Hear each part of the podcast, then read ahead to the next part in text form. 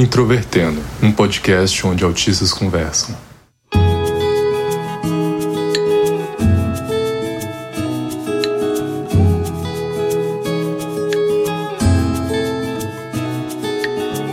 Olá para você que é ouvinte do Introvertendo, esse podcast feito por autistas para toda a comunidade. O meu nome é Thais Mosken, eu sou autista, hoje eu trabalho como administradora de sistemas e tenho 31 anos. E hoje eu vou ser host desse podcast em que a gente vai falar sobre deficiências visíveis e invisíveis. Eu sou a Carol Cardoso, tenho 25 anos, fui diagnosticada com autismo em 2018 e atualmente sou mestranda em arquitetura pela Universidade Federal de Minas Gerais. Olá pessoal, tudo bem? Aqui quem fala é o Klein. É, sou dono do canal Klein Sobrevida, um canal dedicado ao autismo, deficiência física e depressão. Fui diagnosticado com autismo também em 2018, durante um período de tratamento. Fora o canal no YouTube, eu também sou músico, poeta, MC de batalha de rap e representante do coletivo do hip hop da minha cidade. Oi, eu bom, me chamo Jalu Pombo, eu tenho 37 anos eu recebi o diagnóstico tardio de autismo em 2020. Eu tinha 35. E nesse mesmo ano eu recebi o diagnóstico de espondiloartrite, que é uma doença crônica autoimune. É, no momento eu estou terminando um projeto que se chama Diversidade Invisível, sobre a inter interseccionalidade entre as deficiências invisíveis e a diversidade de gênero e sexualidade.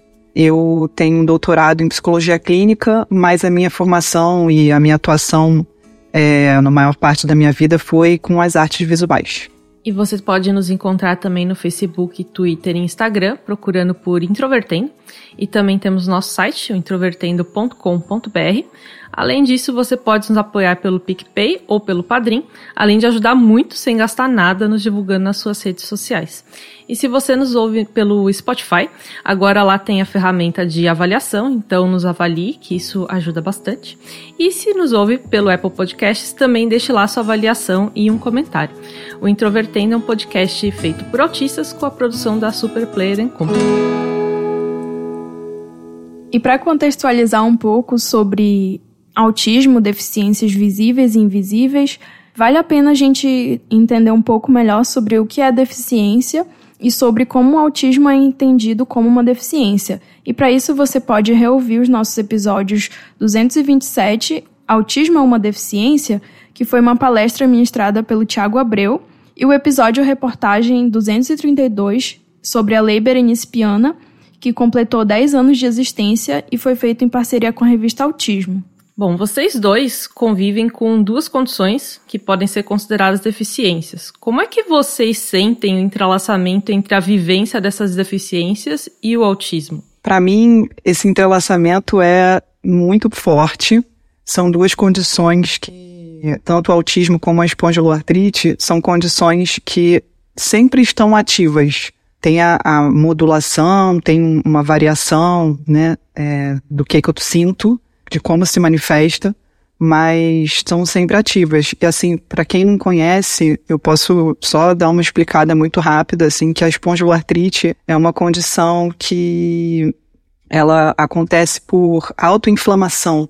E no meu caso, né, no, no caso da espondiloartrite, a autoinflamação, ela se manifesta nas, principalmente nas grandes articulações, no quadril, na coluna toda, é, mas também em algumas pequenas articulações, como nas mãos, por exemplo. A inflamação acaba afetando muito o intestino, né? E eu acho que isso também, em alguns casos de autismo, também é uma, uma, uma questão, né, que, que faz um entrelaçamento. Então, no meu caso, isso é bem forte. E essa inflamação, ela gera dor e enrijecimento. Então, o que acontece? Um dos exemplos que, que dessa, desse entrelaçamento da espondiloartrite com o autismo, que para mim é, tem sido muito é, presente, é o contraste entre o hiperfoco do autismo e a necessidade que a espondiloartrite me dá de estar sempre fazendo as coisas em doses homeopáticas, né? Ou seja, eu tenho que fazer de pouquinho em pouquinho. Eu tenho que sentar um pouquinho, levantar um pouquinho, me mexer um pouquinho, deitar um pouquinho. Eu, se eu fico muito tempo na mesma posição, a tendência vai ser doer mais e enrijecer mais as minhas articulações. Só que quando eu estou hiperfocado trabalhando em alguma coisa ou pesquisando alguma coisa, por exemplo, eu não, quase não consigo levantar da, da, cadeira, né? Eu fico muito tempo, fica muito difícil, eu começo a sentir muita dor e eu continuo ali. E eu acho que também na rua, né, no, no mundo, assim, quando eu, eu tô, por exemplo, num transporte público, eu sinto que eu tenho muita dificuldade de, de, de estar ali tanto pelo autismo quanto pela espondiloartrite. Porque se eu estiver em pé, vai chegar uma hora que vai doer, eu não vou conseguir pedir para sentar, porque ah, aparentemente eu não pareço estar com nenhum problema, com uma deficiência, com uma limitação. É, na mesma situação do autismo, eu posso estar com uma questão ali de hipersensibilidade, geralmente eu não consigo falar nada, então acaba que também as situações se potencializam. A questão da deficiência com autismo, que nem o próprio Diallo falou, no meu caso também, ela se entrelaça muito em diversos aspectos. No caso, eu tenho hemiplegia. A hemiplegia é uma doença causada por AVC, normalmente. No meu caso, eu tive um AVC ainda durante o período de gestação, com complicações no parto. E ela consiste em, basicamente, a paralisia parcial de um hemisfério do cérebro, o que afeta também todo o corpo. No meu caso, foi o hemisfério esquerdo, que afetou o lado direito, então, com consequência disso, meu lado direito é totalmente atrofiado e mais enrijecido. Eu ando mancando, eu tenho certa dificuldade em alguns movimentos, parte da minha movimentação é um pouco comprometida, tenho dificuldade em subir em escadas, em degraus, é, meu equilíbrio é quase nulo. Fora isso também, eu tenho toda a questão do cansaço excessivo que nem o Diallo comentou, porque essas deficiências físicas quando, que ele comentou, a gente fica hiperfocado, a gente não consegue fazer as doses homeopáticas de tratamento.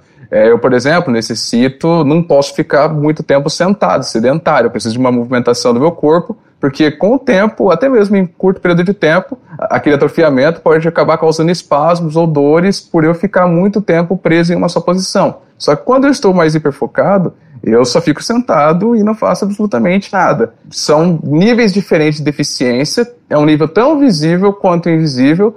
E na rua, várias pessoas às vezes se atentam mais pelo meu jeito de caminhar, pelo meu jeito de andar, do que pro meu jeito de agir ou de falar. Se entrelaça muito esses dois caminhos, porque muitas das vezes, principalmente na rua, pessoas interpretam alguns trejeitos meus que ou tem a ver com a minha e não tem a ver com o autismo, ou vice-versa. Por exemplo, é, eu tenho como mania corporal, às vezes é ficar me tocando em partes do meu corpo, principalmente no meu dedo, que eu tenho aqui um anel que eu guardo comigo, eu fico girando ele toda hora. E com isso, meu braço atrofia um pouco pro lado direito, ele fica meio que grudadinho assim em mim. E aí, né, eu tenho esses é, trejeitos esfamáticos, né, por causa dos espasmos devido ao enrijecimento muscular. E aí as pessoas falam, nossa, tem um hábito engraçado, parece que toda hora você tem mania. E não é mania, é uma mistura tanto do gesto pacificador do autismo, quanto os espasmos musculares que eu tenho devido à hemiplegia. Tanto em um quanto no outro existem as particularidades que necessitam ser bem vistas e bem tratadas.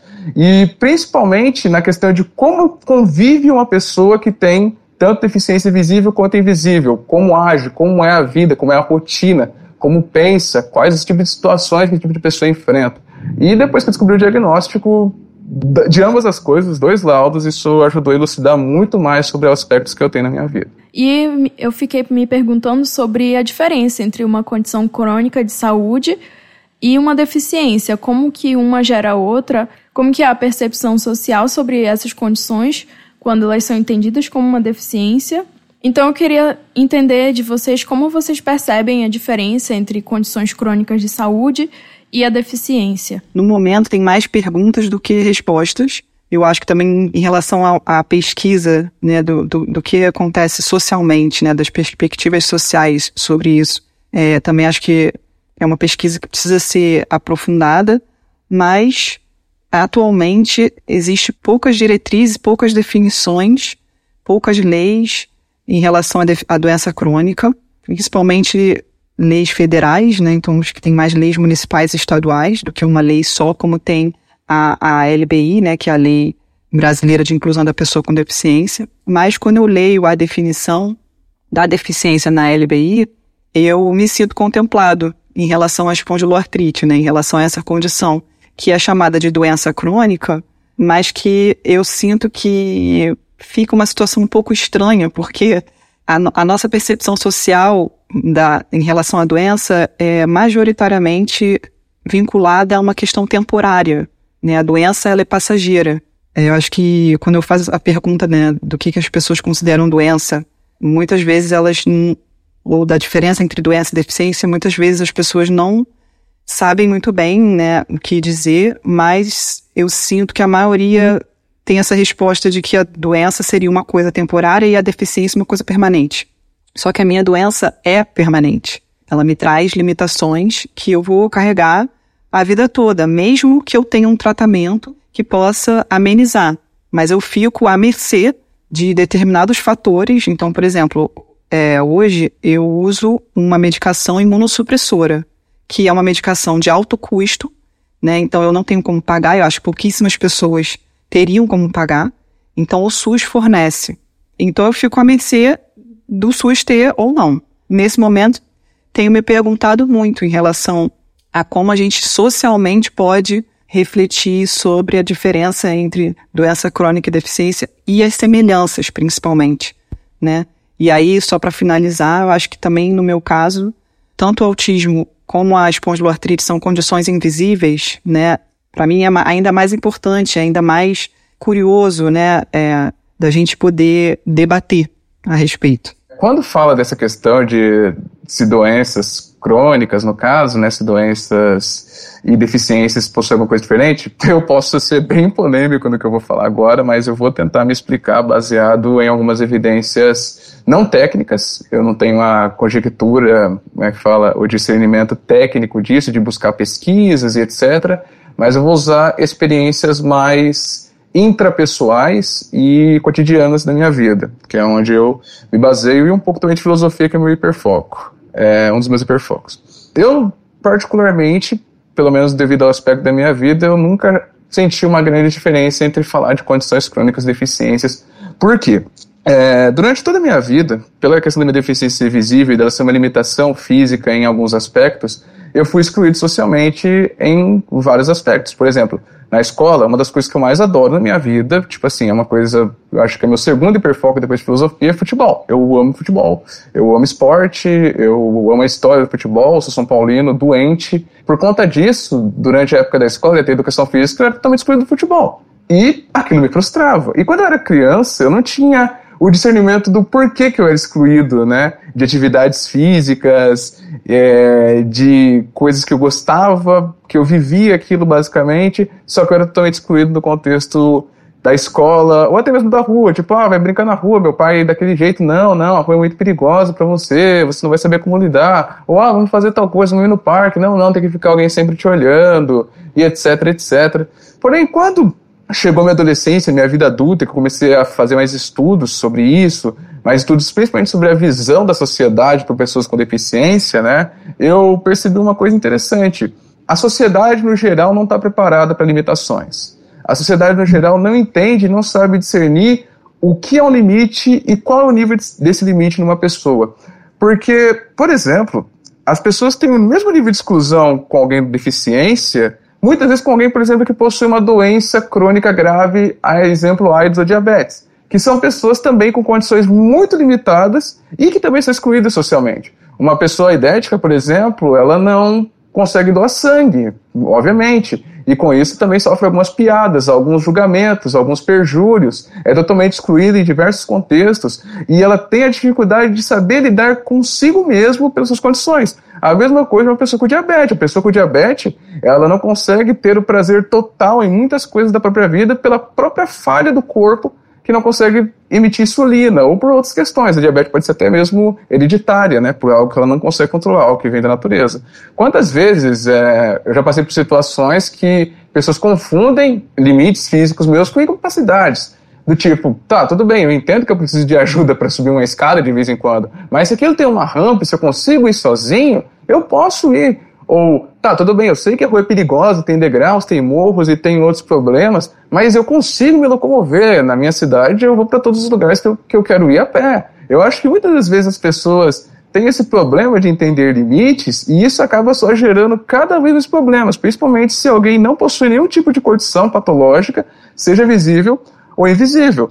De certa forma, isso chega a ser cansativo às vezes, ficar explicando quais são minhas condições, ficar explicando como eu lido, como eu me adapto com as minhas dificuldades, mas estou falando em questão social, eu não vejo muita diferença do tratamento que dão para alguma pessoa que tem uma condição de saúde é, fora do padrão para uma pessoa deficiente.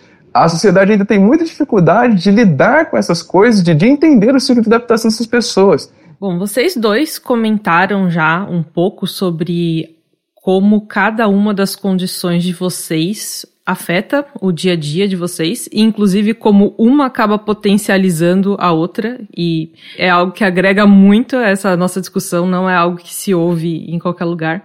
Vocês já falaram um pouco, mas o que a gente quer saber é como vocês sentem a diferença na experiência do capacitismo entre as diferentes condições que vocês têm. No meu caso, né, uma coisa que a minha criação me ajudou a ensinar é que atos de má educação se respondem com outros atos de boa educação, no caso. Né? Mas como eu fui criado num contexto mais urbano na minha vida, né, principalmente com o rap que me ajudou bastante, a questão do capacitismo, de pessoas olharem de maneira inferiorizada a mim, eu dou resposta tanto em verso quanto em fala, né? A melhor maneira de lidar com isso que eu encontrei pelas minhas condições é simplesmente vivendo. Porque eu acho que nada mais irrita uma pessoa verdadeiramente limitada quando vê uma outra pessoa que ela acha que é limitada conseguindo que ela não consegue. Porque o capacitismo, tal como outras formas de é, julgamento de várias minorias, como racismo, homofobia, ele surge justamente da frustração, ou melhor, do não compreendimento de certas condições de uma pessoa por outras, né? E quando eu falo de não compreendimento, é literalmente no sentido, digamos assim, da pessoa realmente não entender e nem querer entender a condição de outra pessoa. Então ela prefere julgar aquilo primeiro do que entender. E a melhor resposta que se dá para isso, que pelo menos eu aprendi a lidar com isso, é simplesmente ignorando, vivendo, mostrando para essa pessoa cada vez mais que você consegue. Eu sempre digo que quando eu ganho uma batalha de rap, ou consigo gravar alguma música, fazer alguma poesia, eu estou fazendo por dois. Eu estou fazendo tanto por mim, como me claim, Mikael, quanto pelas pessoas que me julgam, que disseram que eu não era capaz de conseguir aquilo até o momento em que eu alcancei. Eu gostaria também de fazer uma grande separação, porque como eu fui criado num contexto mais urbano, eu sempre lidei com pessoas mais da informalidade.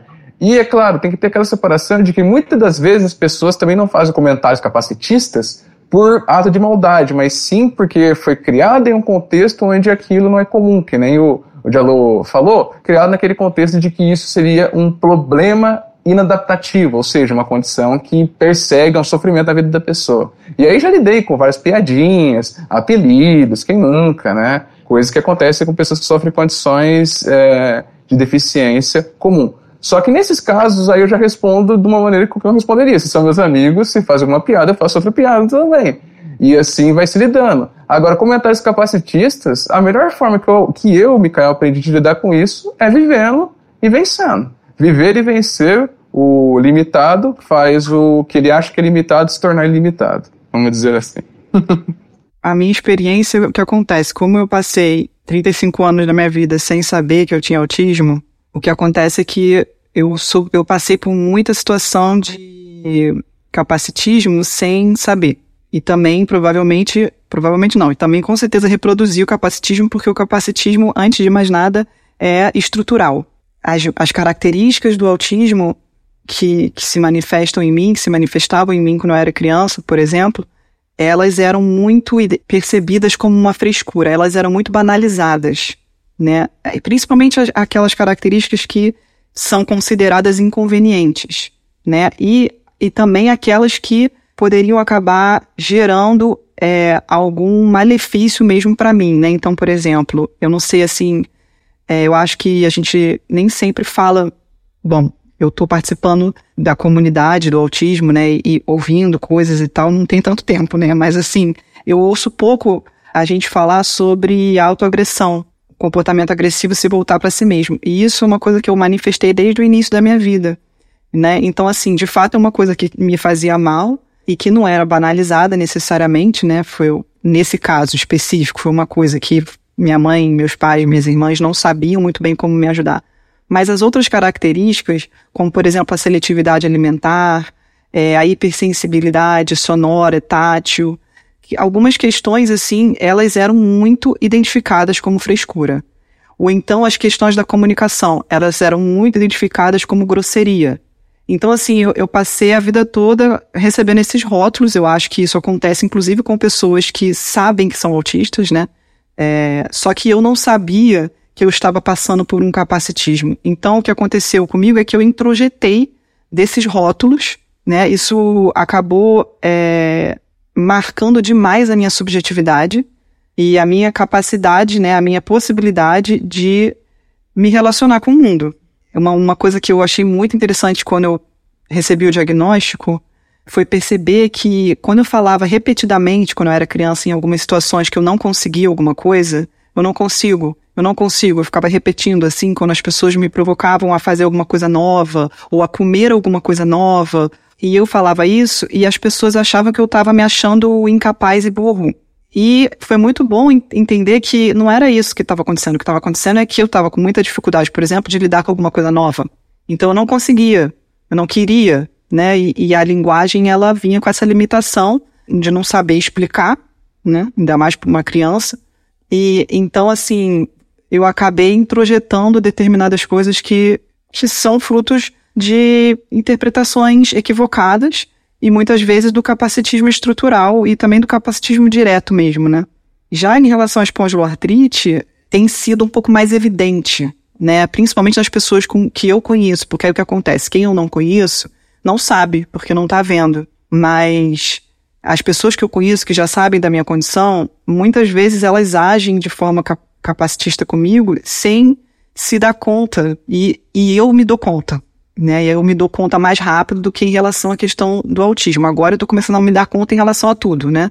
E é, é assim como é, a questão do racismo, a questão do machismo é, e da LGBTfobia, assim, quando a sua consciência abre para entender melhor o que se passa em relação a essas coisas, é impossível ela fechar. Então a gente começa a perceber o tempo todo. Só que minha capacidade de resposta ela não é muito boa, na maioria das vezes. Eu também não tenho é, eu acho que eu também não sou uma pessoa tão bem-humorada que consiga é, responder de repente com uma piada. É, é muito raro eu conseguir fazer isso, assim. Muitas vezes eu passo pela situação e eu só percebo no dia seguinte. E aí eu já não sei mais se vale a pena falar, quando é alguém que eu conheço. Se for alguém que eu não conheço, não tem como falar mais nada. Mas, enfim, só para terminar, uma coisa que a gente estava falando sobre limitações, né, nas outras respostas, e aí eu queria só dizer que concordar com o Mikael em relação a existe um problema social, né, de não saber lidar com limitação, né? A gente acha que limitação é uma coisa negativa, enquanto que todo mundo tem limitação, na verdade, são limitações diferentes que vão necessitar de suporte em níveis diferentes. E eu acho que isso também tem a ver com a relação da doença e da, e, e da deficiência, né? Essa questão de que as duas, as duas coisas é, são consideradas ruins, são consideradas um problema, inferiorizadas ou são condições que inferiorizam as pessoas, né? Que as pessoas inferiorizam quem tem tanto uma doença como uma, uma deficiência, porque tem essa percepção social de que a limitação é negativa e essas pessoas evidenciam mais a limitação, sabe? Tem, acho que tem essa o capacitismo também vem um pouco disso, assim.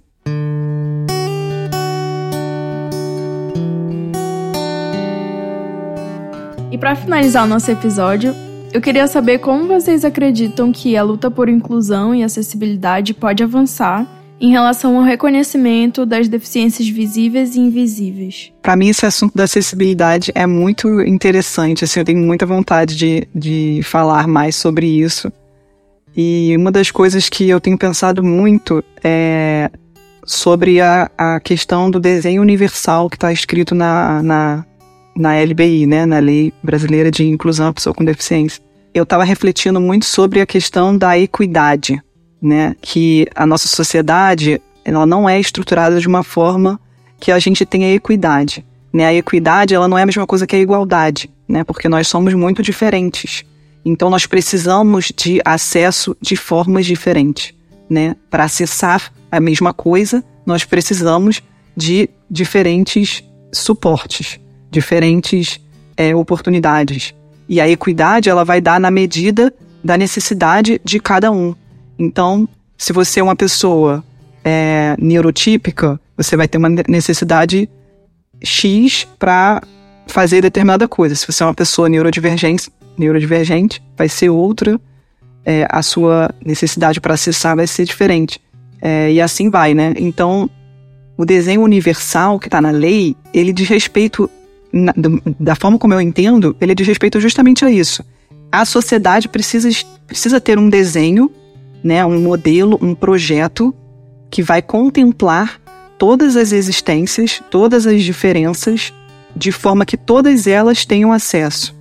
E isso faz com que a acessibilidade não seja ajuda para quem é uma exceção à regra. Porque eu acho que a, a, a lei ela é muito bem escrita, mas ela não tem sido praticada.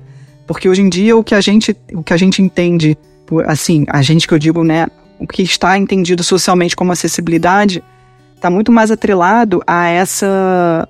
Ah, eu vou fazer esse negócio aqui para poder dar acesso a esse determinado grupo aqui, só quando esse determinado grupo se mostrar, né? Então, se tiverem pessoas surdas na minha palestra, eu vou contratar uma pessoa intérprete. As pessoas com deficiência são vistas como exceção. E então a acessibilidade seria só para ajudar essas pessoas a terem acesso a determinadas coisas. É, e não é um acesso a tudo, né? Que a gente tem que frisar isso, né?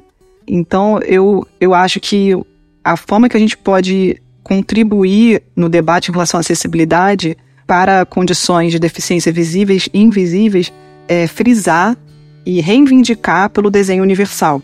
E eu acho que o desenho universal ele vai contemplar as deficiências invisíveis. É, porque como é que você dá acessibilidade para uma deficiência que não é perceptível para os outros, né? Então, é o clássico situação do, do transporte público, né? Como eu falei no início. Eu chego no transporte público, tem dias que eu tô com muita dor. Para ficar em pé é mais difícil do que ficar sentado. Eu não consigo me manifestar se não tiver nenhum banco. Eu fico sofrendo. Todos os dias que eu saio na rua, eu vejo diversas pessoas com alguma deficiência ou alguma é, limitação motora, por exemplo, muito visível.